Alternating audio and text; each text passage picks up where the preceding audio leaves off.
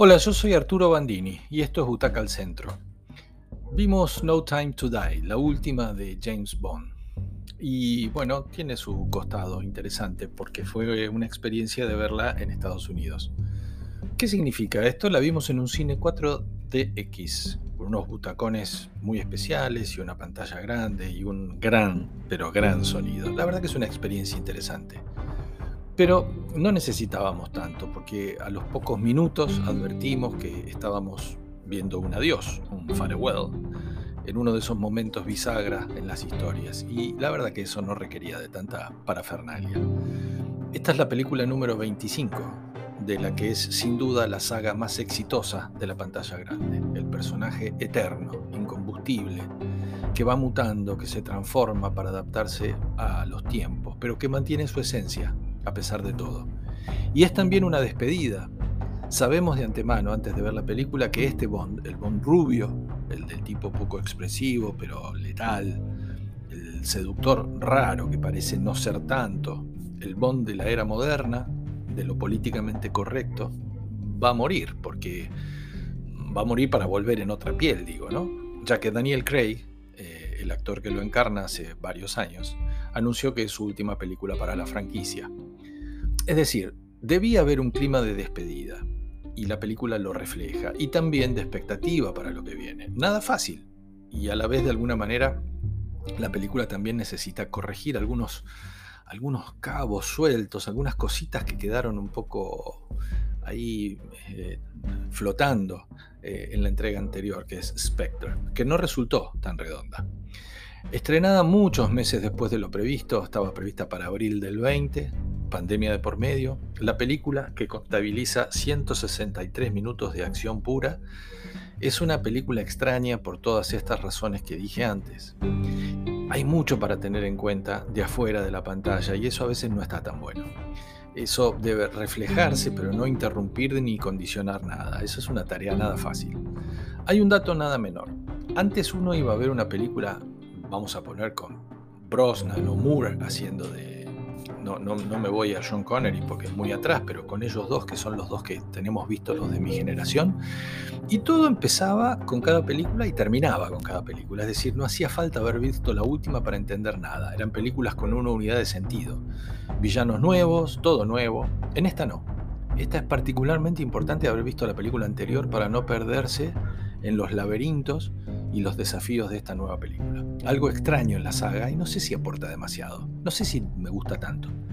No queremos temas complejos, queremos tiros, romance, acción, playas y que Bond zafe siempre por un pelito, eso es lo que queremos. La protagonista del romance, esa que le roba el corazón a este último Bond, es una actriz que no podemos descifrar bien, no es bella, como suponemos y queremos que siempre sea la que se lleve el corazón del héroe, pero tampoco es una actriz que conmueva o sea demasiado creíble en su interpretación. Nos referimos a la francesa Lea Seydoux. Por supuesto que esta para eh, creo que está para películas francesas de otro presupuesto y no para esta mega producción. No hay una química entre ellos que justifique esta nueva aparición de Lea Seydoux, salvo otra vez porque viene de la anterior película. Ralph Fiennes compone a un M atribulado que entendemos que sabe mucho más de lo que expresa o muestra. Ben Winshaw otra vez es un Q distinto, acorde con estos tiempos y muy a la altura. La verdad que este flaco es un gran actor, ya lo habíamos visto en The Hour, en El Perfume. Y Naomi Harris, que compone a una Manny Penny mucho menos lanzada que las anteriores, mucho más políticamente correcta la relación con Bond. No deja mostrar mucho su enamoramiento con él y bueno, ya no es una simple secretaria que solo abre la puerta y pasa llamados, sino que tiene un rol más, más activo, más involucrada con la oficina del señor M. Algo muy acorde a estos tiempos de corrección política, pero la verdad que absolutamente innecesario. Sí es muy interesante el refresco que le da la historia a la pantalla y a la acción la corta aparición de la bellísima Ana de Armas, que en unos pocos minutos de participación como agente aliada en Cuba pone todo patas para arriba y le da una frescura y encanto propios que es de lo mejor que tiene esta, esta película. Hay una inexplicable, al menos que nos quieran decir algo, aparición de una doble cero mujer, que además usurpa por permiso de M el, el 007, porque Bond está retirado.